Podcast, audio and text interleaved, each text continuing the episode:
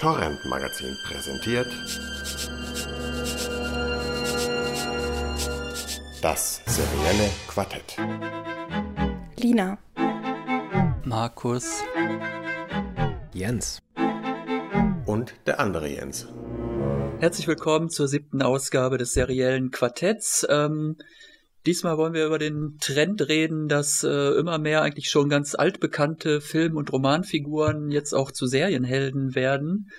Und da hat, glaube ich, der Kollege Jens aus dem Ort, den er uns heute nicht verraten will, ähm, eine kurze Einleitung zu vorbereitet. Äh, genau, äh, Serien als Frischzellenkultur für alte Film- und Romanhelden äh, habe ich das jetzt mal äh, formuliert. Und zwar es ist ja mittlerweile eigentlich so ähnlich wie, wie Filmstars und Macher aus Hollywood, äh, die ja mittlerweile in der, in der Welt der sogenannten Qualitätsserien äh, angekommen sind und da für Furore sorgen. Da, ähnlich wie die finden ja auch immer mehr Helden und Schurken den, den Weg von der Leinwand auf den Fernsehbildschirm und ähm, können da plötzlich angestaubten Stories oder ausgetretenen Faden völlig neue und faszinierende Seiten abgewinnen. Und äh, ja, ich, ich denke, über, über drei Frischzellenkulturen von Filmhelden und Filmschurken wollen wir da heute vor allen Dingen sprechen. Ähm, das, ist, das ist zum einen ähm, die BBC-Serie Sherlock, äh, ja, die eben die Abenteuer von Sherlock Holmes und Dr. Watson fürs Fernsehen neu verfilmt hat. Äh, und dazu noch zwei faszinierende Bösewichte, die ebenfalls zwar auf literarischen Vorlagen beruhen, aber doch vor allen Dingen als Filmklassiker ähm, bekannt sind. Einmal Dr. Hannibal Lecter, der dreimal von Sir Anthony Hopkins verkörpert wurde, ähm, 1991 zum ersten Mal in Das Schweigende Lämmer, dann ja auch Oscar äh, gekürt. Und zum zweiten noch Norman Bates, den äh, Alfred Hitchcock mit Psycho äh, und Anthony Perkins in der Hauptrolle 1960 äh, ja ein, ein Denkmal geschaffen hat und wohl eines der größten Meisterwerke der Filmgeschichte, das kann man glaube ich da ruhig sagen. Ähm, ja, beides, beides sind Serienmörder in dem Fall und seit Dexter wissen wir auch, dass ähm, der Name Serienmörder auch äh, in sich in Serien sehr gut macht und äh, das doch auch da sehr erfolgreich sein kann. Äh, wir wollen erstmal über, über die drei Serien äh, einzeln kurz sprechen und dann am Ende nochmal alle miteinander vergleichen. Und ich glaube, zum Schluss auch noch ein paar andere Beispiele bringen. Vielleicht sogar erzählen, wen wir uns mal als äh, noch wünschen würden, der in Serie geht, welche alte Figur. Wir fangen an mit ähm, genau Norman Bates, dem schizophrenen Motelbesitzer aus Psycho. Der wurde jetzt äh, im letzten Frühjahr als Serienheld vom Kabelsender A&E neu geboren die Serienautoren um Carlton Hughes, Carrie Erwin und Anthony Cipriano erzählen die Vorgeschichte des Originalfilms und natürlich des Romans von Robert Bloch, dem, der dem Film zugrunde lag. Das Ganze aber angesiedelt in unserer Gegenwart und nicht etwa in den 60er Jahren, so dass es auch zu Abweichungen äh, zum Film halt kommen kann. Gleich zu Beginn der ersten Folge findet Norma Bates, äh, gespielt von Vera Farmiga, ihren Ehemann tot im Keller. Daraufhin erwirbt sie dann spontan das bekannte Motel, das diesmal allerdings nicht in äh, Kalifornien liegt wie bei Hitchcock, sondern in dem Ort White Pine Bay in Oregon, um dort mit ihrem 17-jährigen heißgeliebten Sohn Norman, der gespielt wird von Freddie Highmore, ein neues Leben anzufangen. Dummerweise hat nun in diesem Ort fast jeder Bewohner auf die eine oder andere Weise eine Leiche im Keller und bald finden sich Norma und Norman alleine inmitten von Verbrechen und Verdächtigungen wieder. Die erste Staffel gab es bei uns bis jetzt leider nur im Pay-TV zu sehen auf dem neuen Universal Channel und in den USA läuft das Ganze aber immerhin so erfolgreich, dass eine zweite Staffel schon in Auftrag gegeben wurde. Ähm, ich muss ja sagen, dass ich eigentlich mir das, glaube ich, gar nicht angeguckt hätte, weil ich dachte, das kann eigentlich nicht äh, funktionieren, diese geniale, äh, von äh, Anthony Perkins damals so genial verkörperte Figur des Norman Bates, jetzt äh, dessen Jugend oder Vorgeschichte äh, als Fernsehserie zu erzählen. Da hatte ich eigentlich überhaupt keine Erwartungen äh, dran und war dann eigentlich gleich von der Pilotfolge sehr positiv überrascht ähm, weil es den Autoren meiner Meinung nach sehr gut gelungen ist, einerseits halt mit dem bekannten Bild zu spielen, das man halt äh, kennt, äh, wenn man den Film Psycho kennt und halt mit äh, verschiedenen Anspielungen und Versatzstücken dazu hantieren. Gleichzeitig schaffen sie es aber immer eigentlich die Erwartungshaltung des Zuschauers äh, zu brechen und es passiert eigentlich immer genau das, mit dem man gerade nicht gerechnet hat. Äh, so ist halt äh, Norman am Anfang halt eigentlich überhaupt kein Psychopath, sondern ein ganz normaler, recht sympathischer Teenager, mit dem man halt auch mitleidet, so, der so ganz normal halt die äh, Nöte und Probleme des Teenagerlebens durchmacht und auch seine Mutter Norma ist eigentlich so eine ganz patente Frau, die halt ziemlich viel Pech im Leben gehabt hat und sich halt so versucht als alleinerziehende Mutter irgendwie durchzuschlagen. Aber beide machen eigentlich am Anfang noch keinen besonders äh, verrückten ähm, Eindruck. Zum anderen finde ich beide Hauptdarsteller äh, ziemlich großartig, muss ich sagen. Freddie Highmore, das ist echt eine äh, Idealbesetzung, weil der doch eine gewisse ähm, physische Ähnlichkeit oder halt auch im Gesicht eine Ähnlichkeit hat mit dem jungen äh, Anthony äh, Perkins, finde ich. Und äh, also Werber Famiga finde ich auch eigentlich ganz grandios. Und ich muss auch sagen, dass dieses äh, Gefühl der Überraschung dann eigentlich auch die komplette erste Staffel bei mir äh, weiter angehalten hat ich habe eigentlich immer damit gerechnet, weil ich mich dann äh, mir natürlich auch die Frage gestellt habe, was wollen sie da jetzt eigentlich eine ganze Staffel äh, irgendwie erzählen? Wie wollen sie das äh, strecken oder was soll da jetzt eigentlich äh, die Story sein? Ich hatte dann eigentlich mit gerechnet, spätestens in der zweiten oder dritten Folge kommt dann bestimmt immer der mysteriöse Motelgast der Woche und dann wird es vielleicht eher so eine Fall der Woche Geschichte, halt jede Woche zieht ein anderer neuer Gast im Hotel ein und der hat immer irgendwie ein Geheimnis oder irgendwas. Äh, dieser Motelgast kommt tatsächlich dann irgendwann, ich glaube aber erst in der, weiß ich nicht, sechsten, siebten Folge und äh, bleibt aber eigentlich dann auch der, der einzige äh, mysteriöse Hotelgast und seine Geschichte zieht sich halt auch über mehrere Folgen hin. Und sie schaffen es, die Autoren schaffen es aber eigentlich äh, sehr schön, immer irgendwie neue Geheimnisse, neue gefährliche Situationen äh, aufzubauen, so dass es eigentlich nie langweilig wird. Und ähm, muss sagen, bin also sehr positiv überrascht von dieser Serie. Ich hatte eigentlich überhaupt kein Interesse daran, ähm, mir das anzugucken, aus auch den gleichen Gründen wie dir. Ich glaube, es gibt vier offizielle äh, Filme, also drei Fortsetzungen mit, mit Anthony Perkins, glaube ich, auch alle drei. Ähm, dann gibt es ja noch diesen großartigen, dieses großartige 1 zu 1 Remake ähm, aus den 90er Jahren. Also großartig ist jetzt in dem Fall ironisch gemeint, aber auch, auch trotzdem interessant natürlich. nur, ich glaube nur in Farbe halt lediglich. Äh, und dann natürlich äh, Psycho vor, Vorbild für tausende von Slasher-Filmen, die dann ja auch danach kamen. Also Halloween natürlich als Anführer und dann äh, alles, was danach kam. Äh, deswegen war ich auch dann sehr positiv überrascht, natürlich ein bisschen vorbereitet durch dich, Markus. Ähm, vor allen Dingen der erste Coup, weil das hatte ich irgendwie so ein bisschen überlesen, ähm, dass die, die Geschichte eben in, in, die Gegenwart verlegt ist und man das aber auch zuerst eben nicht bemerkt. Ne? Also äh, man guckt so und ähm, ist irgendwie sicher, dass es eben so in den weiß ich nicht, 50er Jahren spielt. Äh, und erst so nach fünf oder zehn Minuten fällt einem mal wirklich auf, spätestens dann, wenn halt irgendwie. Wenn die ja, ersten iPhones zu sehen sind. Gen ne? Genau, iPhones. Er, er, ich glaube, er holt irgendwann so Ohrstöpsel aus dem Ohr als erstes noch kurz und da schon okay, da wird es schon irgendwie klar und auf einmal poppen dann überall die, die Smartphones äh, raus und äh, dann wird es halt klar, okay, es spielt in der Gegenwart. Und das ist schon so, ein, so ein Aha-Moment, der dann auch wirklich, womit die Serie dann ja auch spielt, äh, mit dieser Erwartungshaltung, ne, immer wieder, was du schon gesagt hast, Markus. Und äh, was ich auch, äh, die, der, der Charakter des Norman Bates, dass er eben nicht direkt hier so ein Psycho ist, sondern ähm, ja, zum Beispiel auch, dass er ein Mädelstyp ist halt. Ne? Äh, ich meine, er ist ja so ein bisschen nerdig und ein bisschen zurückhaltend, aber ähm, die, die, Mädels finden das gut. Das, das, passt ja auch so ein bisschen in, in die Gegenwart. Und ähm, ja, ansonsten wurde einfach das, das Setting und die Originalgeschichte meiner Meinung nach wirklich gut eingefangen. Das ist äh, nicht irgendwie öder oder gewaltheischender Splatter, sondern schon irgendwie auch ein, ein, schönes Psychogramm, wenn man das so nennen will. Tolles Casting hast du auch schon erwähnt, sehe ich ganz genauso. Ähm, äh, Vera Farmington nicht umsonst auch für, für einen Emmy nominiert gewesen. Also, Und Oscar. Äh, Oscar, ja. Was ich interessant finde, also Carlton Hughes hat ja auch äh, die Serie miterfunden, äh, der auch bei, bei Lost, ähm, ich weiß gar nicht, inwieweit er dabei war.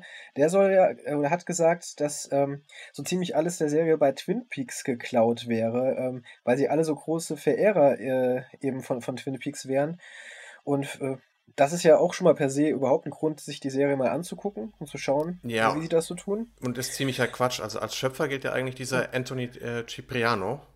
Ja. Ähm, also der wird als Creator geführt. Ähm, und äh, also mit Twin Peaks hat das meiner Meinung nach ziemlich gar nichts zu tun. Aber äh, es macht erstmal neugierig, ne? Zumindest. Also, und dann kommt dann entweder Hate-Watching oder Love-Watching. ähm, das Einzige, was ich noch danach schieben muss, das Einzige, was ich halt eben grundsätzlich nicht so wahnsinnig toll finde, ist eigentlich halt die Ausgangsidee, dass man eben so, ein, so ein, in so einem Prequel die, die Kindheit des Helden oder halt Anti-Helden erzählt. Ähm, das finde ich halt per se nie besonders spannend. Thomas Harris hat das auch mit, mit dem Roman Hannibal Rising gemacht. Ich finde das immer irgendwie ein bisschen lahm und ähm, außer Muppet Babies äh,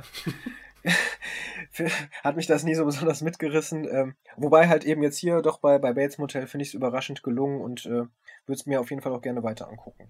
Es gibt so eine ganz ätzende Serie mit dem jungen Superman, ne? Smallville. Bei mir waren es äh, die Abenteuer des jungen Indiana Jones. Wobei oh. ich das auch nie, nie wirklich gesehen habe.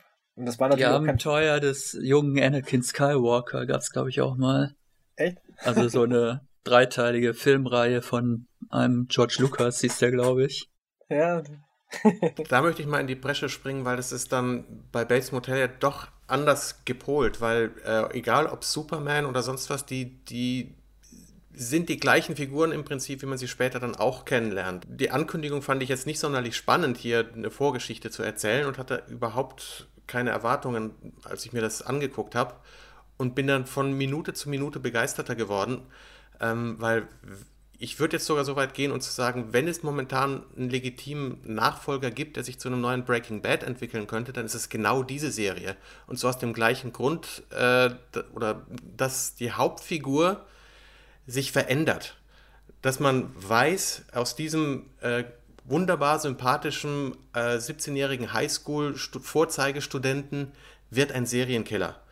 So wie man bei, bei äh, Walter White wusste, hier wird aus diesem grauen Chemielehrer wird äh, ein, ein Kingpin-Drogendealer. Hier weiß man, was aus ihm wird. Und daraus kann die Serie ganz großartige Spannung ziehen. Ähm, genauso nochmal potenziert eben durch diese Mutter-Sohn-Bindung ähm, und das Ganze dann eben eingebettet in diese komische Kleinstadt mit viel zu hübschen und gut aussehenden Personen, wo man dann aber genau diesen Twist kriegt wie in äh, ja, Twin Peaks oder lass, es Blue, Blue, Velvet sein, dass wenn man hinter die Oberfläche dieser, dieser diese hübsche Oberfläche guckt, guckt äh, da schimmert das Grauen überall durch an allen Ecken und Kanten. Und das ähm, ist wunderbar entspannt inszeniert. Die Kameraarbeit finde ich ganz hervorragend. Ist äh, von den drei Serien die, die mit Abstand beste Kameraarbeit. Ein Verweis oder eine Art äh, Referenz zu Breaking Bad haben sie ja, sage ich mal, mit der äh, Badewanne in der ersten Folge. Könnte halt auch eine Referenz an den Originalfilm sein. Es gibt auch ziemlich viele ausgestopfte Tiere schon in der ersten Folge und natürlich eine Dusche spielt auch eine gewisse Rolle. Meine, es sind so. auch Originaleinstellungen wie aus Psycho drin, aber zum Beispiel eben mehr äh, die Kadrage und manche Kamerafahrten am Hotel entlang, aber das ist halt äh, nur der Mehrwert für die, die die Psycho kennen. Man muss es eben nicht gekannt haben, man muss dieses Original nicht kennen, ähm, um mit Bates Motel äh, zurechtzukommen. Das Schöne an der Serie wird ja sein am Ende, dass nicht dieses, wenn du es mit Breaking Bad vergleichst, nicht das große Spoiler, äh, der Spoiler-Alarm nicht losgeht, äh, weil da ja nun jeder weiß, wie es mhm. ausgeht am Ende. Wobei das ist, das ist jetzt auch gleich ein, ein, Problem, wenn wir es denn als Problem bezeichnen wollen, dass ja alle drei Serien haben, dass sie sich auf, auf ähm, bekannte Vorlagen, Vorlagen stützen. Und ähm, insbesondere bei Sherlock ist es ja, sind es ja tatsächlich Fälle, die ziemlich bekannt sind und die auch schon Klassiker sind und auch in ihrer, in ihrer Lösung eigentlich schon bekannt sind. Und ich, wie ich das jetzt beurteilen würde, würde ich sagen, dass alle, ähm, alle drei Serien an dieser Stelle nicht versagen, sondern da ganz kreative Ansätze bieten, Ansätze bieten, dass da doch noch Spannung bleibt. Ne? Ja, wobei ich, ich, ich wirklich finde, dass Bates Motel am weitesten geht davon. Also, ja, dass das wirklich wie, ein, wie ein kompletter Neuansatz ist. Und ich habe in einem Interview mit äh, eben diesem, diesem Anthony Cipriano, hoffentlich spricht man den so aus, äh, ähm, eben genau diesen Punkt gefunden, wo er, wo er herausstellt, It's important to remember that Psycho was the story of a serial killer. Bates Motel is the story of a young man who will one day become a serial killer. These are two very different stories. It's freeing when looking at it in that context.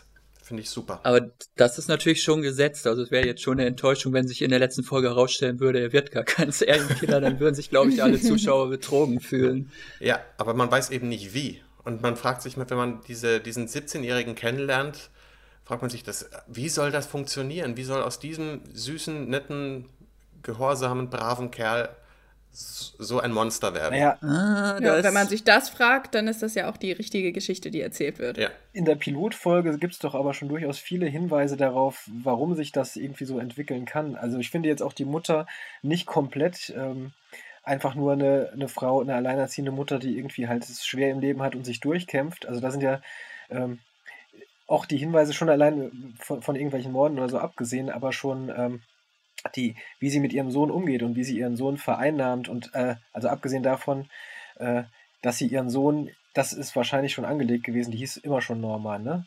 Äh, ich meine, dass sie ihren Sohn Norman genannt hat, äh, ist ja schon super mhm. und äh, dass sie, wie sie halt eben äh, ihn behandelt und dass er, ähm, dass sie ihn nicht aus den Augen lässt und eifersüchtig ist, äh, wenn er mit seinen äh, Schulfreunden was macht. Und da, da ist doch schon, sind doch die Ansätze schon da für dieses, äh, für diese kleine Psychose, die der Mann äh, im Laufe seines Lebens entwickeln wird. Und äh, wenn man auch direkt in der ersten Folge ähm, quasi einen, einen Mann ja dann auch ermorden muss, zwar aus Notwehr, aber man muss es nun mal tun, dann naja, gut. Das ist auch keine so richtige Notwehr mehr, ne? So, so zehn Minuten später, oder? Ja, er fällt halt 17 Mal in das gleiche Messer.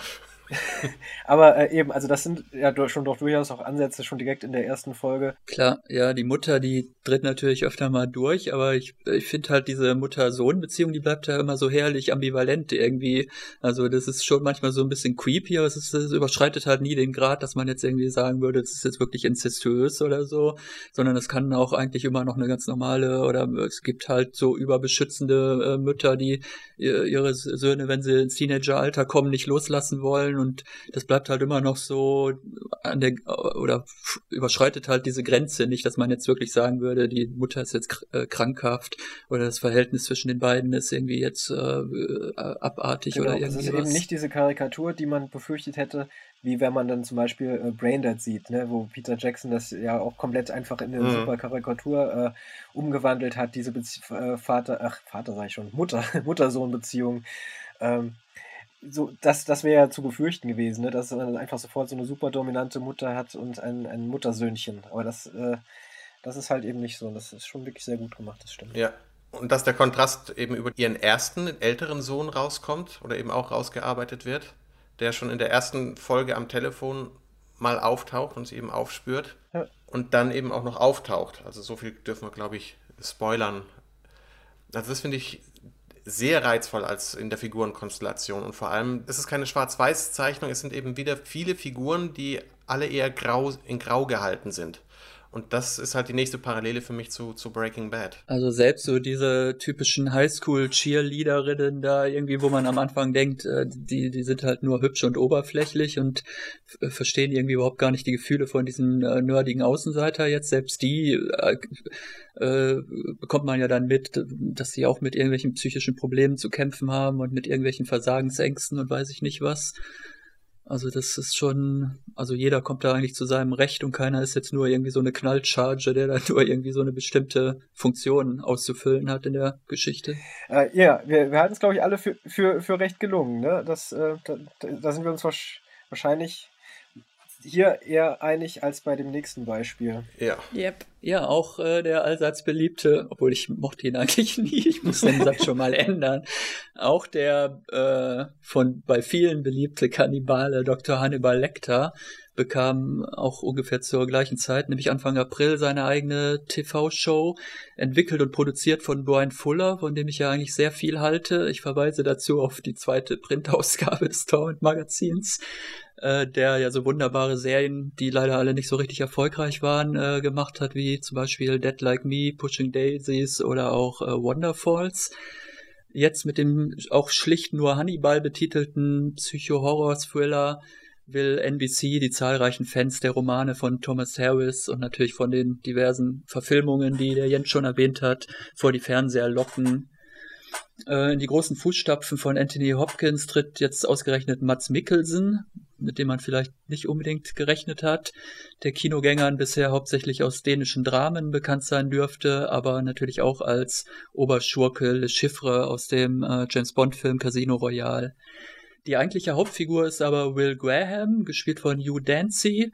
Äh, der ist ein ähm, Spezialist für Serienmorde, der beim psychologischen Eignungstest des FBI durchgefallen ist. Er darf aber dank seiner besonderen Gabe trotzdem für die Bundespolizei arbeiten. Er kann sich nämlich so stark in die Täter hineinversetzen, dass er deren Verbrechen vor seinem inneren Auge quasi nochmal selbst durchlebt. Ihm wird von seinem Vorgesetzten, gespielt von Lawrence Fishburne, nun ausgerechnet Dr. Lecter als psychiatrischer Berater zur Seite gestellt. Fortan ermittelt das ungleiche Gespann alltäglich gemeinsam an brutalen Serienmorden, ohne dass Graham ahnt, dass sein Partner nach Feierabend gerne selbst mal zum Schlachtermesser greift, um seine perversen kulinarischen Gelüste zu befriedigen. Äh, die erste Staffel ist jetzt gerade am 10. Oktober auch bei uns auf Sat 1 gestartet und äh, ja, scheint auch äh, relativ erfolgreich zu sein. Nee, nicht mehr. Ist nicht mehr so erfolgreich, nee. Ich meinte jetzt die Serie insgesamt so in den USA, scheint glaube ich. Also auf jeden Fall ist die nächste in Auftrag gegeben. Also das ist so viel ist klar, ja. Allerdings auch relativ spät. Also stand lange Zeit doch auf der Kippe. Ich, aber die zweite gibt's. Für Brian Fuller ist das ja so, zumindest schon mal ein Mini-Erfolg. Also Brian Fuller ist selten über die erste Staffel hinausgekommen. Ich glaube nur die Serie, wo er selber schon nach drei Folgen den hingeschmissen hat als Showrunner, die ist dann überhaupt auf die zweite Staffel noch gekommen. Ähm, ja, also wie gesagt, ich konnte schon mit ich fand, glaube ich, nicht mal Schweigen der Lämmer besonders gut und mit den die ganzen Fortsetzungen habe ich, glaube ich, gar nicht mehr geguckt. Also ich kann eigentlich auch mit diesem Hype um diese Figur konnte ich nie so besonders viel anfangen war meine Erwartungen waren eher so zwiegespalten. Mats Mikkelsen finde ich eigentlich einen grandiosen Schauspieler, deswegen dachte ich, es könnte natürlich was werden. Und wie gesagt, weil ich halt Brian Fuller äh, ziemlich gerne mag, muss dann aber wirklich sagen, dass man merkt halt, es ist wieder so eine typische äh, Network-Show und ich habe eigentlich den Eindruck, dass die Verantwortlichen bei NBC so lange an den Drehbüchern oder am Grundkonzept rumgeändert haben, dass eigentlich von Brian Fullers Ursprungsvision wahrscheinlich nichts mehr übrig blieb. Anders kann ich mir jedenfalls nicht erklären, dass das halt irgendwie so 0815 Thriller-Kost geworden ist. Ganz komisch finde ich, dass obwohl die Serie Hannibal heißt, äh, Hannibal selber eigentlich nur so eine Nebenrolle hat, zumindest in den äh, ersten drei Folgen, die ich gesehen habe. Also ich glaube, äh, im Pilot, in der Pilotfolge kommt er mal so zehn Minuten, äh, hat er mal Screen Time. Und das finde ich eigentlich fast schon so ein Etikettenschwindel, weil man will ja eigentlich was von diesem großartig, angeblich so großartig ambivalenten Kannibalen ja sehen und eigentlich nicht äh, diesen FBI-Agenten, der meiner Meinung nach ganz klar die eigentliche Hauptrolle äh, hat. Ja, dann äh, in der zweiten Folge ist es dann eigentlich schon fast so ein klassisches Procedural. Es gibt halt jede Woche irgendwie einen neuen Serienkiller und äh, der, der Fall mit dem Pilzmörder, der war auch ungefähr so originell, dass er auch in jedem CSI-Ableger halt genauso durchgefrühstückt hätte werden können ja, das Einzige, was die Serie halt so ein bisschen auszeichnet, ist halt, dass immer so natürlich äh, der Zuschauer halt diesen Informationsvorsprung hat, wenn Hannibal Lecter seine Polizeikollegen zum Abendessen einlädt und dann irgendeine ganz tolle, von ihm selber zubereitete kulinarische Spezialität äh, auftischt und alle denken, ah, was ist das denn jetzt? Ist es Hirsch oder ist es äh, Känguru? Aber der Zuschauer weiß natürlich, äh, dass eigentlich es äh, halt äh, irgendein Opfer von Dr. Lecter ist, der halt nebenbei noch irgendwie fröhlich mordet. Also die ganze Prämisse ist natürlich auch eigentlich kom kompletter Humbug, dass äh, seine Polizeikollegen das nicht sofort merken, dass komischerweise immer irgendwelche Leute umgebracht werden, wenn er in der Nähe ist und so. Also und ich fand auch einfach Mats Mikkelsen in der Rolle nicht gut. Ich, ich weiß wirklich nicht, woran es liegt. Zum einen finde ich ganz befremdlich, dass er stark nuschelt. Da weiß ich jetzt aber nicht, da ich seine dänischen Filme nicht im Original gesehen habe, weiß ich nicht, ob das jetzt nur an, an seinem Englisch liegt oder ob er generell nuschelt. Äh, zum anderen finde ich einfach, dass halt überhaupt nichts mit seinen schauspielerischen Fähigkeiten irgendwie angestellt wird. Er hat halt immer dieselben zwei Gesichtsausdrücke äh, und äh, es ist halt so ein typisches Beispiel dafür. Ich habe dann, glaube ich, irgendwie ein, zwei Wochen, nachdem ich halt den Anfang von Hannibal gesehen hatte, bin ich dann ins Kino gegangen und habe mir den neuen Film von Thomas Winterberg angeguckt, Die Jagd, wo Mikkelsen halt auch die Hauptrolle spielt. Und das ist einfach ein Unterschied zwischen Tag und Nacht. Man kann mhm. irgendwie kaum glauben, dass es der gleiche äh, Schauspieler sein soll, weil in Die Jagd zeigt er halt wirklich so die ganze Bandbreite menschlicher Gefühle kann er halt perfekt äh, darstellen. Und in Hannibal ist halt wirklich so, den Regisseuren scheint nichts irgendwie einzufallen, wie man diesen Schauspieler führen könnte oder was man aus dieser Rolle äh, rausholen könnte. Es ist halt einfach irgendwie so 0815, wie halt das ganze amerikanische Network sehr äh, Fernsehen leider seit ein paar Jahren aussieht. Er ist einfach der Ausländer mit dem ausländischem Akzent, deswegen das strahlt dann auch gleich nochmal auf dieses, äh, unterstreicht nochmal, dass er gebildet ist äh, und man äh, kann ihn wunderbar dämonisieren. Also es ist so Klischee. Ne? Ich würde zum gleichen Urteil kommen wie Markus. Ich finde auch, dass es irgendwie ähm, letztendlich dann doch darauf hinausläuft, dass die, dass die Folgen eben eigentlich auch CSI, daran hatte ich auch gedacht, irgendwie dann doch irgendwie ein, ein ähm, ähm, ein Mordfall ist, der eben aufgeklärt wird und dabei wird sich irgendwie noch, also mich stören unglaublich die Dialoge, die ich äh, für völlig künstlich und, und, halte und die wirklich gar nicht, äh, gar nicht interessant sind und äh, da, das würde ich schon sagen. Anderes, andere Kritikpunkte, die Markus jetzt gebracht hat, würde ich trotzdem entschärfen was ich nicht gedacht hatte, dass ich das tun werde. Ich dachte, ich, ich trete nur auf diese Serie ein. Aber ähm, grundsätzlich finde ich, das, find ich das durchaus legitim, ähm, die Serie Hannibal zu nennen und Hannibal nicht die, die Hauptfigur, also die, die, die meiste Screentime zu geben, weil ich glaube, der, der Gedanke hier, und das finde ich durchaus legitim, ist der, dass man sieht, was ihn geprägt hat oder was ihm zu dem gemacht hat. Und da die, als Hauptfigur die Figur zu wählen, die ihn an, am meisten fasziniert, finde ich, kann man machen finde ich, ist auch zu dem Zeitpunkt ja auch eine interessantere Figur, der man, der man noch lieber folgt als diesem Hannibal. Mm, es äh, würde, ja, es gibt auch tatsächlich Folgen, die, wenn man weiterguckt, so ein bisschen da, da ausbrechen, dass es eben nicht einfach nur ein Fall ist, der aufgeklärt wird, sondern zum Beispiel die Entwicklung, dem nachzugehen, diesem Mädchen nachzugehen, ähm, deren Vater eben dieser Serienkiller war und äh, wo immer noch die Frage im Raum steht, hat sie ihn nicht ihrem Vater vielleicht geholfen oder nicht. Das ist schon eine interessante Frauenfigur, sie an sich. Und das ist auch, finde ich, wird ganz intelligent durchaus aufgegriffen. Also man muss schon genau aufpassen und jeden, ähm, jedem Dialog zuhören, um zu verstehen, was da jetzt die neueste Handlungsentwicklung ist. Ähm, das gefällt mir, gefällt mir auch.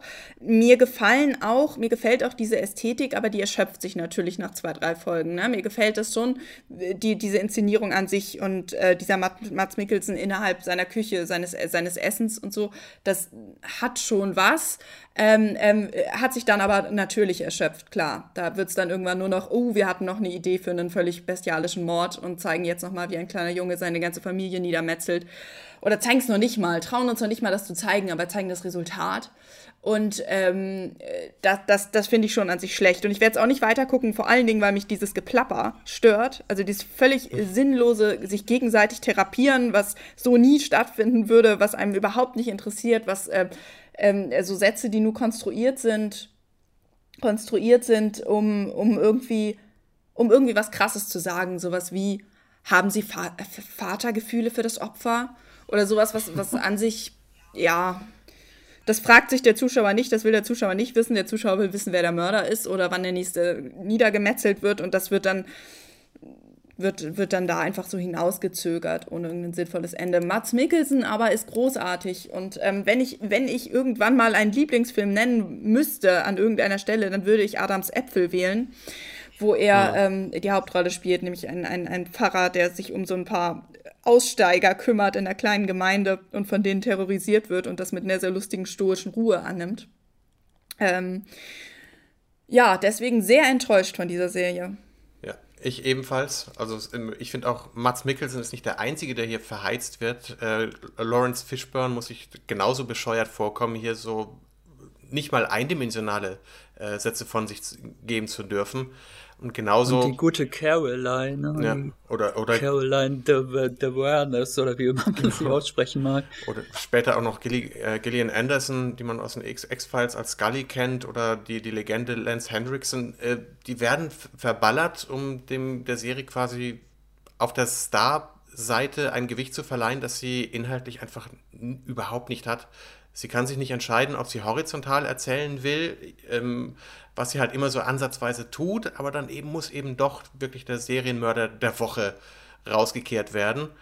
Und ähm, dieser Hugh Dancy in, in seinem Overacting-Mode äh, CSI-mäßige kurze Horrorszenen einzubauen. Und die Kamera ist sowas von uninspiriert, wie ich es wirklich lange nicht gesehen habe. Das ist das Production Design ist komplett überkandidelt, also ob es äh, die, die Küche von, von, von Lecter ist oder sein, noch schlimmer seine Praxis, die, das ist viel zu groß. Es ist, der Lecter ist, interessiert mich hier nicht die Bohne, mich, mich interessiert das ganze Ding nicht. Ich kenne die Figuren, die sind auserzählt bis zum geht nicht mehr. Was wir übrigens komplett vergessen haben, ist die wunderbare Verfilmung von die erste von Michael Mann, äh, eben Manhunter von 1986.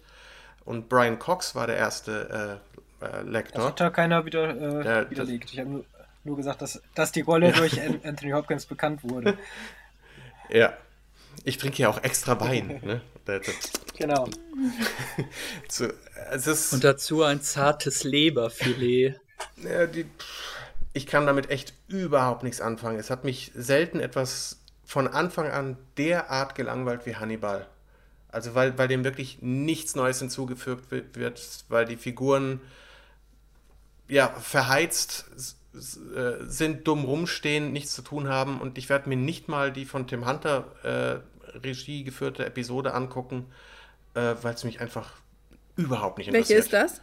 Welche ist das? Tim Hunter ist Episode 8. Achso, alle Folgen kann man der ersten Staffel kann man auch gerade ganz legal auf myvideo.de angucken. Aber es lohnt nicht. So, gut. Nee, das hat, naja, das hat man nicht begriffen, weil ich sitze hier schon die ganze Zeit wahnsinnig. Ich habe, glaube ich, noch nie äh, so irgendwo auf hin und her gerutscht. Und wir, wir, haben uns ja das serielle Quartett genannt. Jetzt muss ich mich mal wirklich an, äh, an den großen äh, Marcel äh, erinnern. Und, äh, Aber nicht nur nicht, nicht, nicht nachmachen, wie er spricht. Nein, keine Sorge. ähm, ich merke schon, ich, bei Berliner wusste ich bislang ja noch nicht, was sie davon hält. Ich wusste schon, dass ich einen schweren Stand hier haben werde, aber ich sag's einmal, das ist kompletter Unsinn, was sie erzählt. ich sag's mal so, ich muss es mal so sagen. Das ist, äh, äh, also für mich ist wirklich die Serie eine der absoluten Highlights und Überraschungen des Jahres. Wirklich, also äh, lange nicht mehr so begeistert gewesen von der Serie. Auch natürlich ein bisschen durch, durch Markus, der auch darüber geschrieben hatte, äh, und der Kollege René, der ja äh, bei unserem letzten Podcast ähm, mitgesprochen hat, die, die Serie empfohlen hat. Die hat mich eigentlich jetzt darauf dann doch nochmal neugierig gemacht, weil ich äh, ihn ja auch durchaus schätze und seine, seine Meinung für, für kompetent halte. Für mich ist die visuell ganz großartig gemacht. Also im Grunde würde ich sagen, ist das so, als würde David Fincher, der ja eben mit sieben den, den zweiten großen Serienmörderfilm der 90er gemacht hat, jetzt halt eben das Schweigen der Lämme inszenieren. Also ich glaube, vom Stil her geht es eigentlich eher in, in diese Richtung. Ähm, ich finde es total wunderschön filmisch. Es ist natürlich total eine super artifizielle Stimmung, die nicht, auch nichts ansatzweise mit Realität zu tun hat. Wo wir wieder bei Brian Fuller wären, das äh, ist ja durchaus, das kann man, glaube ich, keiner seiner Serien anlasten, dass die äh, realistisch gewesen wären in diesem Sinne. Ich glaube, das will er auch, dass die Serie ebenso artifiziell ist. Ich finde, sie hat eine düstere, kalte Atmosphäre, gedeckte Farben, einzig das Rot leuchtet. Die Stimmung äh, finde ich sehr wunderschön morbide. Ich, ich mag das halt auch wirklich immer, wenn es eben so eine morbide Stimmung ist. Ich finde, das hat selten äh, in der Serie so, so gut rübergebracht gesehen. Äh, faszinierend wie abstoßen. Gerade die, diese Symbolik, immer wenn es Hirschgeweihe, wo, wo Menschen aufgespießt sind, das ist wirklich so wie ein Gemälde da aufgereiht. Ich finde das toll. Also Klischee. Ach, was ist denn ein Klischee? Also ein Bild ist doch kein Klischee. Ein Bild ist erstmal ein Bild. Ein Bild kann ja auch viel erzählen. Und ähm, klar kann man sagen, Natur, Mensch, Tod, Vergänglichkeit, das wurde alles schon erzählt. Äh, mich hat es mit diesen wunderschönen Bildern äh, immer wieder bekommen. Procedure-Thema, also Fall der Woche, ist wirklich nur ein Aufhänger. Also das wird ja nur auch schon im, im Laufe der, der Folgen immer weniger. Ähm, ich finde es trotzdem immer einen guten gut zum Reinkommen, aber im Grunde wird diese Geschichte vor allen Dingen eben zwischen Will Graham und, und Hannibal und wie sie sich entwickelt, äh, durchgängig erzählt und ähm, immer konsequenter auch. Was die Künstlichkeit angeht, auch der Dialoge, würde ich sofort zustimmen. Ähm, aber auch sagen, dass es genau das auch so gedacht ist, dass diese Serie eben komplett in ihrer eigenen Welt spielt und dadurch auch diese künstliche Sprache entwickelt. Mich, mich stört, also ich finde die Dialoge auch oft nicht, äh, nicht wahnsinnig inspirierend, aber ich glaube, du hast das mit den Vatergefühlen angesprochen, Lina, ne? Mhm. Und äh, da ist zum Beispiel, Brian Fuller meiner Meinung nach spielt damit komplett eben äh, mit diesen Klischees, weil das einen großen Humor hat. Später zum Beispiel gibt es äh, zwischen Mats Mikkelsen und Hugh Dancy ähm, eine wunderschöne, fast Familiengeschichte. Und zwar äh, haben sie ja dieses eine junge Mädchen, das sie quasi betreuen, fast schon adoptieren, deren Vater äh, erschossen wurde, nämlich eben von, von Will Graham, der dadurch auch Schuldgefühle hat. Da stehen sie wirklich zusammen und, und Hannibal erzählt ihm, ja, ich weiß, du, du sorgst dich nur um sie und das ist meine, es ist es ist halt Mutter und, und äh, Vater, ne, die beiden, die Rollen, also die Rollen der beiden werden da immer wieder vertauscht und absurdum geführt und ich musste sehr lachen eben bei dieser Rolle, weil es so klischeehaft war, aber eben weil es diese so ein Vater-Mutter-Klischee-Dialog war und da stand halt eben ein psychopathischer äh, Cop und äh, ein Serienmörder und sie haben sich da in den Armen gelegen. Also ich fand das, finde das sowas witzig. Production Design finde ich total super. Ich finde, es ist äh, eben natürlich eben diese Künstlichkeit. Mich hat es aber eben ähm, total mitgenommen. Ich habe die Serie fast in einem durchgeguckt. Ähm, vielleicht noch einmal, um auf die Rolle von Mats Mikkelsen anzusehen. Die ist ja nun auch wirklich. Hannibal Lecter ist ja auch jemand komplett anderes als der, der Charakter, die Figur in Die Jagd. Also das eine ist ein Familienvater, ähm, der da verdächtigt wird, äh, ein, ein Kind im, Kinder, im Kindergärtner dazu noch äh, äh, irgendwie angefasst zu haben. Und das hier ist eben ein Psychologe, ähm, der Menschen umbringt und dadurch natürlich auch eine Maske hat. Äh, äh, und deswegen ist natürlich das Schauspiel auch, auch, also für mich vollkommen logisch, dass das komplett anders ist und sehr, er ist ja ein Pokerspieler in, in dem, der mit anderen eher spielt. Und ich glaube, ich kann es genauso gut nachvollziehen, wenn man es total dämlich findet. Deswegen würde ich sagen, einmal probieren und dann gucken, ob es was für einen ist oder nicht. Wir kommen, wir gehen schnell über äh, zu zu Sherlock, glaube ich. Sherlock, äh, BBC-Serie. Seit 2010 wird die produziert. Ähm, dahinter stecken die beiden Macher, diesmal habe ich dann hoffentlich richtig, Mark Gettis und Stan Moffat. Ähm, yeah. Äh, ja, die haben Erfahrung mit Geschichten aus der viktorianischen Zeit. Ähm, einerseits haben beide auch äh, an der an, an einer neueren oder der, der Neuauflage, kann man eigentlich kaum sagen, bei Doctor Who, glaube ich, ne? Also bei den neuen Staffeln äh, mitgewirkt. Und vor allen Dingen auch hat äh, Muffet die, die Miniserie Jekyll ähm, ähm, kreiert, die nach eben dieser Dr. Jekyll, Mr. Hyde Story ähm, ja, gesch geschrieben wurde. Sherlock Holmes hat ja auch eine Kino-Neuinterpretation 2009 von Guy Ritchie mit äh, Robert Downey Jr. und Jude Law in den, in den Hauptrollen. Die war recht actionlastig äh, ausgelegt und wollte die beiden irgendwie möglichst cool äh, dastehen lassen. Im Gegensatz dazu, ähm, nicht, dass die beiden hier nicht, nicht cool wären, aber ähm, die Serie Sherlock heißt ja auch nur, ähm, die, die orientiert sich stärker eben an der Detektivarbeit und den Originalfällen. Der Coup ist auch hier, äh, wie bei eigentlich den beiden vorangegangenen Serien auch, dass eben die Geschichten in die Gegenwart verlegt äh, wurden. Und äh, Watson zum Beispiel ein Veteran des Afghanistan-Kriegs ist und Sherlock ein begeisterter Handybenutzer, der seine Umwelt mit SMS terrorisiert. Ähm, verkörpert werden beide von, äh, also Watson von Martin Freeman, ähm, Benedict Cumberbatch ist Sherlock und der, ähm, der, der, der ist hier im Grunde auch, und da ist, glaube ich, die Parallele zu den beiden Vorgängern auch, äh, jetzt fange ich schon an zu lallen, zu den beiden Vorgängerserien, die wir hier besprochen haben. Äh, der ist mindestens Soziopath, wenn nicht auch an der Grenze zum Psychopath. Zumindest wird er als solcher auch äh, äh, beschimpft. Zumindest hat er Sherlock als Ermittler schon ziemlich einen an der Klatsche, ist aber natürlich auch genial, smart, wortgewandter Nerd und deswegen hat, sind sofort die Sympathien auch auf seiner Seite. Ähm, ja, war wohl nicht umsonst auch ein großer Karrieresprung für, für Cumberbatch, der jetzt, glaube ich, gerade bald in der Rolle des Julian Assange im, im Wikileaks-Film äh, in die Kinos kommt. Besonderheit noch an, den, an der Serie, es sind immer 90 Minuten, also abendfüllende Spielfilme. Bislang äh, gab es zwei Staffeln, die ausgestrahlt wurden. Die haben jeweils dann auch nur drei Folgen. Bei uns liefen die sonntagsabends in der AD nach Tatort und Jauch. Dritte Staffel ist abgedreht, soll 2014 ausgestrahlt werden und äh, Emmy-mäßig hat, haben auch schon einige Folgen abgeräumt. Ich, ähm, ich fand es spannend, fast alle Folgen. Also ich fünf der sechs haben mir sehr gut gefallen. Ähm, ich finde die, die Schauspieler interessant. Dem Sherlock-Darsteller finde ich äh, sehr gut. Dem gucke ich sehr gerne zu. Äh, mittlerweile ist er ja auch öfter schon zu sehen gewesen in interessanten Produktionen. Sehr zu Recht, wie ich finde. Trotzdem spielt er bei Sherlock die Rolle, die zu ihm passt, wie wahrscheinlich zu niemandem sonst. Ähm, wenn wir es mal im direkten Vergleich sehen wollen, es läuft auch gerade eine, eine Sherlock Holmes-Verfilmung ähm, amerikanischer Seite, nämlich Elementary, wo Dr. Watson eine Frau ist und gespielt wird von Lucy Liu. Und äh, da sieht man, wie man es nicht machen sollte, wie man halt einfach nur den Namen benutzt, um eine neue Krimiserie irgendwie zu fokussieren. Ganz anders bei Sherlock. Sherlock ähm, nimmt auf, wofür Sherlock ähm, Holmes immer bekannt war und versetzt es sehr glaubhaft und, ähm, wie ich finde, auch nicht zu plakativ in die moderne Zeit und ähm, ist vor allen Dingen sehr, sehr anspruchsvoll, wie ich finde, sehr, sehr schnell. Ähm, auf Englisch hatte ich meine Schwierigkeiten, dem zu folgen, immer mal wieder zurückgespult und ähm, ich finde es sehr schön, sehr schön gezeigt, sehr schöne filmische Mittel benutzt. Ähm, ich finde es ähm, hübsch, also immer wieder hübsche Ideen, wie zum Beispiel, dass man ähm, sieht, welche SMS die Figuren gerade lesen.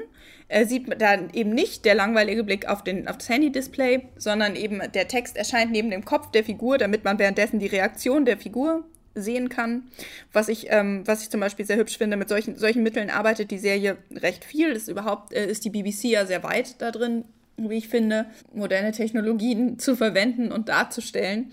Und ähm, ich halte Sherlock für ein gelungenes äh, Reboot oder Modernisierung der klassischen äh, Geschichten, äh, kann dem aber nicht wirklich was abgewinnen. Also es, es, ist zwar gelungen umgesetzt, wunderbar geschrieben, also die, die Kenner der Bücher sind wohl nicht zu Unrecht davon begeistert.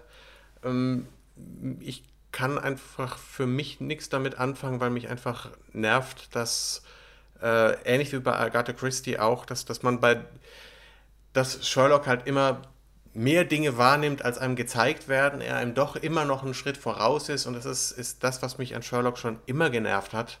Also an Sherlock Holmes in, in so ziemlich allen Verfilmungen, die ich äh, gesehen habe. Und äh, es ist einfach kein, keine Serie für mich. Auch Kamera, die Ästhetik ist mir zu, zu modern, zu sehr auf den Effekt ausgelegt, eben diesen äh, Superimposed, äh, also mit, mit den, diesen, diesen Einblendungen von, von ob es SMS sind oder versuchen, versucht wird, den, den Denkprozess von, von Sherlock zu visualisieren. Das ist zwar ganz schick, aber es ist mir einfach zu viel.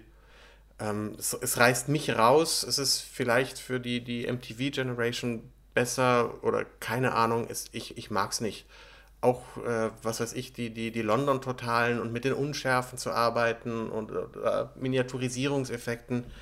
Es ist mir alles zu viel. Also es ist mir zu, zu schnell geschnitten auf zu, oder zu schnell getrimmt, weil ich es ja nicht wirklich schnell finde. Es ist mir zu viel Musik und so sehr ich äh, Moffat schätze oder auch den, den Gettys als, als äh, ja, Schöpfer oder eben Autoren bei Do Doctor Who, um es kurz zu machen, es ist einfach überhaupt nichts für mich ist gelungen, aber es ist einfach eine Art Krimi-Erzählung, die mich einfach nicht die Bohne reizt. So gut sie auch spielen. Jetzt, du bist auch immer derjenige, der entspannt inszeniert sagt, ne? Ja. Du, immer, du, findest immer Sachen entspannt inszeniert, sind sie gut. Ja, das ist hier natürlich nicht entspannt inszeniert. Das ist ähm, schnell, schnell, schnell. Es, ja, es ist halt nicht mehr wie die äh, Schimanski-Tatorte in den 80ern, wo man eigentlich 90 Minuten lang nur den beiden Kommissaren dabei zuguckt, wie sie sich gegenseitig die Schinkenbrötchen vorenthalten oder so. Oder Derrick, wo, wo die Leute einfach immer nur ins Auto gehen, einsteigen, sich anschnallen, irgendwo hinfahren und man sieht sie halt immer nur gehen, gehen, gehen. Eigentlich großartig. Ja. Ah, ja. Ich muss, glaube ich, dem Kollegen Brausnitz äh, zustimmen. Am Anfang dachte ich, ach, das ist ja mal ein super innovativer Ansatz. Ich fand das halt total charmant, wie diese beiden Figuren eingeführt werden, wie die so miteinander umgehen, dass dann auch immer so nette ähm, Anspielungen gemacht werden, ob die jetzt irgendwie homosexuell sind, was ja auch bei den Romanen so ein bisschen halt dieser Subtext ist, warum leben diese beiden erwachsenen Männer da jetzt äh, immer zusammen in ihrer Wohnung und da macht dann halt irgendwie die Vermieterin immer so nette Anspielungen, so nach dem Motto, ach wie, sie sind gar nicht schwul, äh, Dr. Watson. Das fand ich irgendwie alles sehr nett. Aber dann irgendwann so äh, nach 45 Minuten, ähnlich wie beim Tatort, da hat's mich dann einfach irgendwie gelangweilt. Dann kam irgendwie 20 Minuten so eine Verhörszene und irgendwie führte das alles zu nix und war auch eigentlich überhaupt nicht spannend inszeniert. Und ähm, dann ist halt der Fall abgeschlossen und dann ist es halt so ein klassischer Whodunit. Es wird halt dann pro Folge irgendwie ein Mörder ermittelt und weiß man natürlich sowieso, dass Holmes mit seiner ganzen Brillanz den natürlich sowieso wieder enttarnt. Und eigentlich so auf Dauer äh, reizt mich da eigentlich auch nichts mehr, das irgendwie dann Woche für Woche oder in welchem Rhythmus auch immer mir das weiter anzugucken, was dann halt doch immer irgendwie nach dem gleichen Schema halt natürlich auch abläuft. Und eigentlich, wenn überhaupt, wird mich halt nur halt die Chemie zwischen diesen beiden Figuren oder halt dieses ein bisschen die, die äh, Pointen hin und her oder so ein bisschen Screwball-Comedy-mäßig halt das Zuwerfen der Dialogzeilen, das würde mich eigentlich noch interessieren, aber das trägt halt einfach nicht mehr das 90 Minuten halt anzugucken, weil mich eigentlich dieser Fall der Woche dann halt eigentlich überhaupt äh, gar nicht interessiert. Ja, es ist zwar gelungen, bess, äh, also um Längen besser als der, die Variante von Guy Ritchie, aber es ist halt, ja, es reizt mich trotzdem nicht. Und außerdem war natürlich Jeremy Brett sowieso der beste, ist er so, der beste äh, Holmes und danach, um jetzt mal so eine Nerdmeinung hier noch reinzuwerfen, danach konnte eh nichts mehr kommen. Also ich, ich sehe es auch ähnlich wie, wie Jens mit, ähm, also ich war echt dann eher abgeschreckt, äh, weil ich halt diesen, den, den Guy Ritchie ähm, Sherlock mir, glaube ich, zumindest fast drei Viertel angeguckt habe, dann auch gar nicht mehr weitergeguckt weil das ja auch so hoch gelobt wurde als ähm, Neu Neuinterpretation, Neustart der Serie. Und ich fand es der fand ich wirklich sehr albern eigentlich und fand ich total uninteressant. Ähm, Sherlock ist eigentlich auch vom Prinzip her nicht so wahnsinnig mein Ding. Also eben mit hier, wir ermitteln äh, in einer in einer Folge eben, wer der Mörder ist. So dieses Prinzip, das haben wir ja in Deutschland äh, vom Prinzip her doch relativ häufig und ich äh, distanziere mich davon. Aber ich muss auch sagen, ähm, grundsätzlich gefällt mir es äh, sehr, ich finde es sehr schön gemacht, auch mit eben den neuen Stilmitteln, dass die vielleicht etwas penetrant sind, aber das ist nun mal das, das Stilmittel. Äh, tolle Schauspieler, auch äh, eben viel, viel liebevoller ähm, äh, interpretiert und adaptiert mit, de, mit der Gegenwart und äh, für, für jemand wirklich, der so interessiert ist an, ähm, an diesen Sherlock-Geschichten oder Fan, Sherlock-Fan ist, glaube ich, ist das schon, schon ein, ein tolles Ding. Und ich gucke es mir auch gerne an. Ähm, vielleicht auch eben nicht, nicht Woche für Woche oder Tag für Tag. So viele gibt es ja auch nicht, so viele Folgen. Äh, aber ich finde es schon unterhaltsam und äh, kann, kann man schon machen. Ich, schön gemacht und ich glaube, es war ja wirklich auch so ein bisschen der Vorreiter für diese, für das, was wir heute auch als Thema haben, für diese neue Interpretation. Äh, ne, weil 2010 uns doch sehr großer Erfolg und ähm, gerade eben diese Geschichten in die Gegenwart zu holen, ähm, vielleicht ist das auch so ein kleiner Trend, den eben Sherlock ausgelöst hat damit, weil es ist ja schon sehr erfolgreich auch. Ne? Also man kann eigentlich sagen, die, die sind eigentlich schuld dran an dieser neuen Welle, dass jetzt in den USA sogar Chief Ironside neu verfilmt wird und so. und äh, was ist doch jetzt wieder irgendwas, was ist jetzt wieder geplant? Ich glaube, die ähm, Frau Lansbury, der Mord ist ihr Hobby oder so. Das ist und jetzt Quincy dem, wohl auch.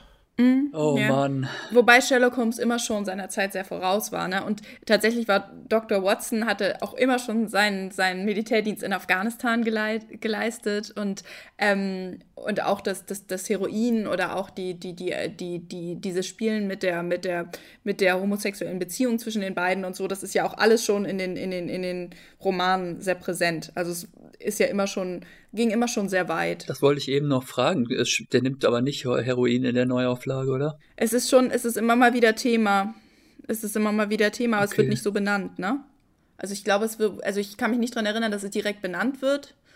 Aber es schwebt schon, also so eine, eine bestimmte Drogenabhängigkeit ja, schon, ja, doch, oder? Nee, doch, klar. Ja, so, ist ja. auch eine Weile her, aber ich glaube also schon. Der ja. muss definitiv was nehmen. Also. Wahrscheinlich eher Speed oder sowas da, ne? Um das auch auf die Neuzeit zu übertragen. Der ist ja immer sehr auf. Naja, gut, aber Heroin ist ja jetzt so nicht aus der Mode gekommen. Also, es ist, ist, jetzt nicht die totale Partydroge, ja, aber es ist ja durchaus. Glaub, Heroin macht einen nicht unbedingt schneller. Das ist halt der Punkt an der Sache.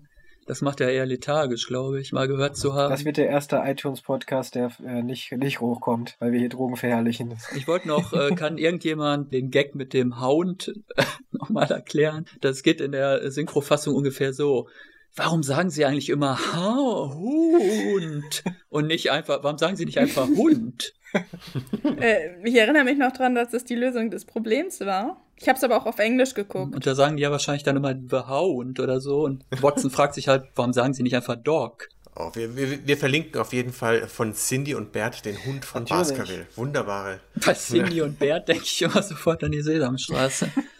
die berühmte, da gibt es ja auch einen Sherlock übrigens. Ja, stimmt, ja. Der, ja, in der. Sesamstraße. Der, der, halt doch klassisch mit äh, dieser Mütze und Pfeife und so, ne? Also die Mütze gibt es aber ja auch in der, in der, in der aktuellen, gerade von uns ja, besprochenen Serie. Kenn nur, kommt ihr genau, das ist, das ist so ein Witz, dass er muss sich irgendwie, sie kommen aus einem Museum oder einem Kostümladen oder wie auch immer und lauter Fans des Blogs stehen davor und ähm, er muss sich irgendwie schützen vor Fotos und setzt sich so einen Hut auf so einen altmodischen. Und natürlich kommt dann genau so ein Bild mit ihm mit diesem Hut äh, auf den Blog und ab dann ähm, ist es halt so sein Markenzeichen. Was, was kann man als Fazit sagen? Ich, ich, glaub, glaube, was man allgemein wirklich sagen kann, ähm, der Trend zu ältere Geschichten in die Gegenwart versetzen.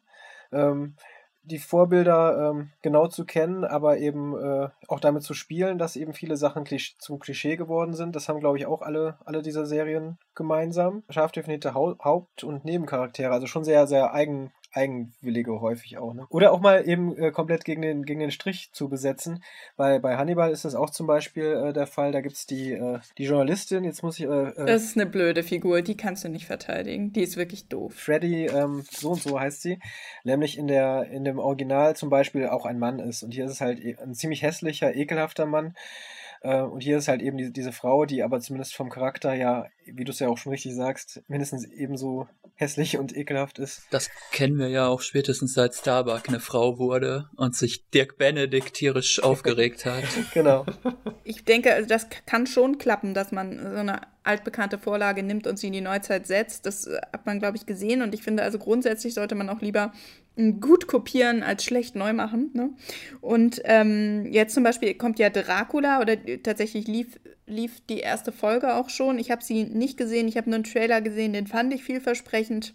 Also ich, ich, wenn ich den Stoff mag, wie zum Beispiel bei Sherlock oder auch bei, bei Dracula, dann freue ich mich auch drauf, nochmal zu gucken, was andere draus machen. Da, da ist ja natürlich dann, ähm, dass das wieder läuft, das jetzt wieder, ne? weil das ist natürlich dann jetzt äh, wieder in der Originalzeit angesiedelt. Ist eben nicht in die Gegenwart versetzt, was wahrscheinlich aber auch eine Reaktion war, dass eben diese ganzen Vampir-Filme und Serien eben in der Gegenwart spielen.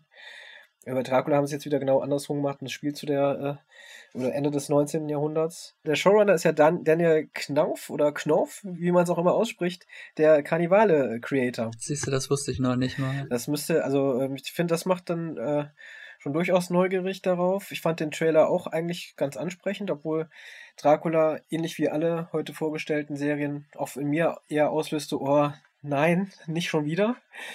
Aber ich ich finde, wir wurden ja größtenteils äh, da eher positiv überrascht. Vielleicht geht es ja um Draculas Kindheit. genau, das wäre doch wundervoll. Es geht, äh, also um es kurz zusammenzufassen, es geht schon darum, dass eben Dracula im 19. Jahrhundert als äh, amerikanischer Unternehmer getan nach London kommt und da in diese viktorianische Gesellschaft eintaucht äh, und, ähm, wenn ich das richtig, kabellos, kabellose Energie unter die Leute zu bringen. Vielleicht habe ich es aber auch falsch äh, übersetzt jetzt. aber eigentlich natürlich hat er was ganz anderes vor, das äh, wissen wir. Also er erfindet wahrscheinlich das Internet im 18. Jahrhundert oder wann spielt das? Keine Ahnung. Genau, er spielt glaube ich äh, eben 1898 oder 97. Klasse, ja. das, das klingt wie ein Crossover in Richtung Tesla. Der hatte solche ja. Ideen zu der Zeit. Also genau. Kennt ihr den, den, den Film über Tesla mit, äh, mit Christian Bale und so? Wie hieß der denn? Prestige? Den fand ich Prestige, super. Ja. Genau. Der war ja. toll. Aber den, den, den, mochte ich wirklich gern. Aber ich fand ihn halt wirklich mindestens eine halbe Stunde zu lang. Und, und damit wieder, also, äh, weil sonst sage ich hier, ne, ich mag gern so ein langsames Tempo, was nicht heißt, äh, dass ein Film eine Entschuldigung dafür hat, so lang zu werden. okay. Aber das ist irgendwie auch tatsächlich ein ganz profaner Grund, warum ich so gerne Serien gucke, ist tatsächlich einfach der, dass ich die meisten Filme zu lang finde. Aber wird das nicht äh, insofern hinfällig, weil jede Serie einfach dadurch, dass sie mehr Folgen hat, ähm, länger wird? Man guckt es halt nur häppchenweise. Psychologie. Hm. Man guckt natürlich die ganze Staffel Box am Stück, ist klar. Ich habe tatsächlich noch nie eine ganze Staffel Box am Stück geguckt. Ähm, also ich, ich, ich schätze halt schon, dass sich Figuren entwickeln und, äh, also und alles, was wir sonst so mögen am seriellen erzählen. Aber ähm, in Filmen ist das halt häufig auf so einen kurzen Zeitraum nicht leistbar oder halt eben nur von absoluten Könnern leistbar. Und leider machen eben sehr, sehr viele Menschen Filme, ne?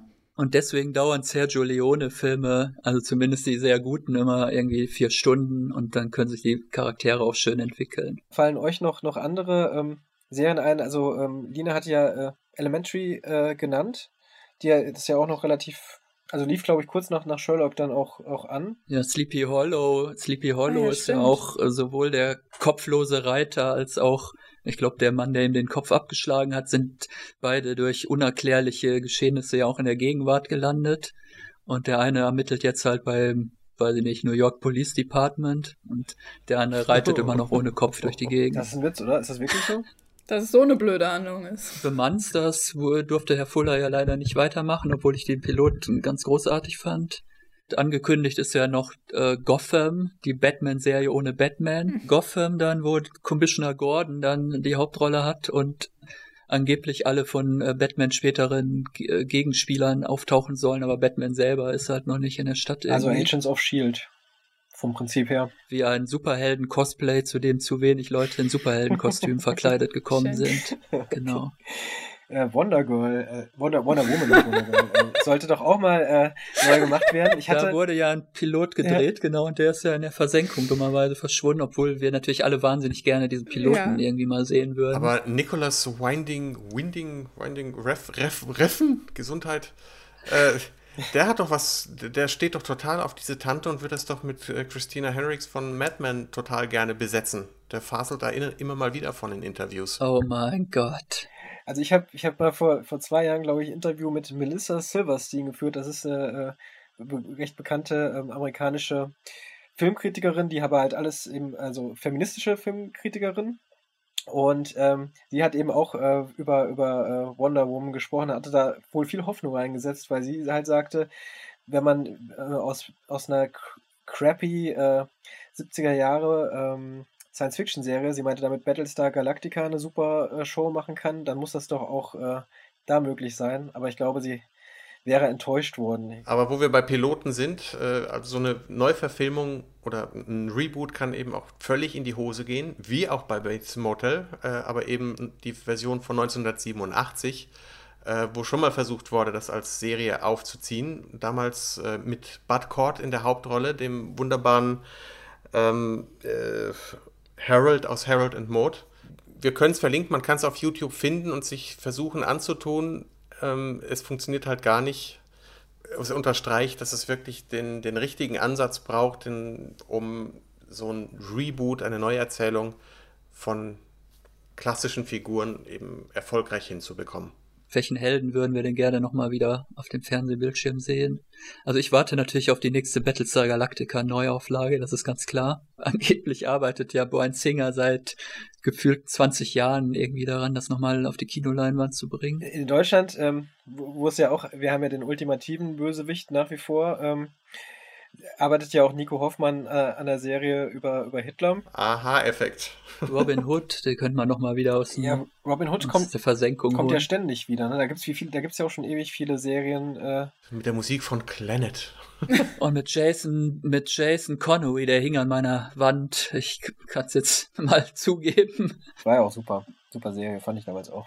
Um wieder bei Twin Peaks zu landen, äh, die, also auch die, die auf äh, die, die Initiative von Fans eben zu sagen, bringt Twin Peaks zurück auf den Bildschirm, weil ja der gute Cooper in der Black Lodge festsitzt seit 25 Jahren, die Serie dort wieder fortzuführen. Aber leider, leider haben halt sowohl David Lynch als auch Mark Frost äh, diesem Konzept eine Absage erteilt, um diesen Traum in Erfüllung gehen zu lassen. Ich bin mir auch mittlerweile echt nicht mehr sicher, ob ich das äh, unbedingt jetzt äh, noch, noch sehen wollte. Eigentlich lebt die Serie auch eben von diesem Mythos, dass sie da irgendwie so auf einmal aufhört.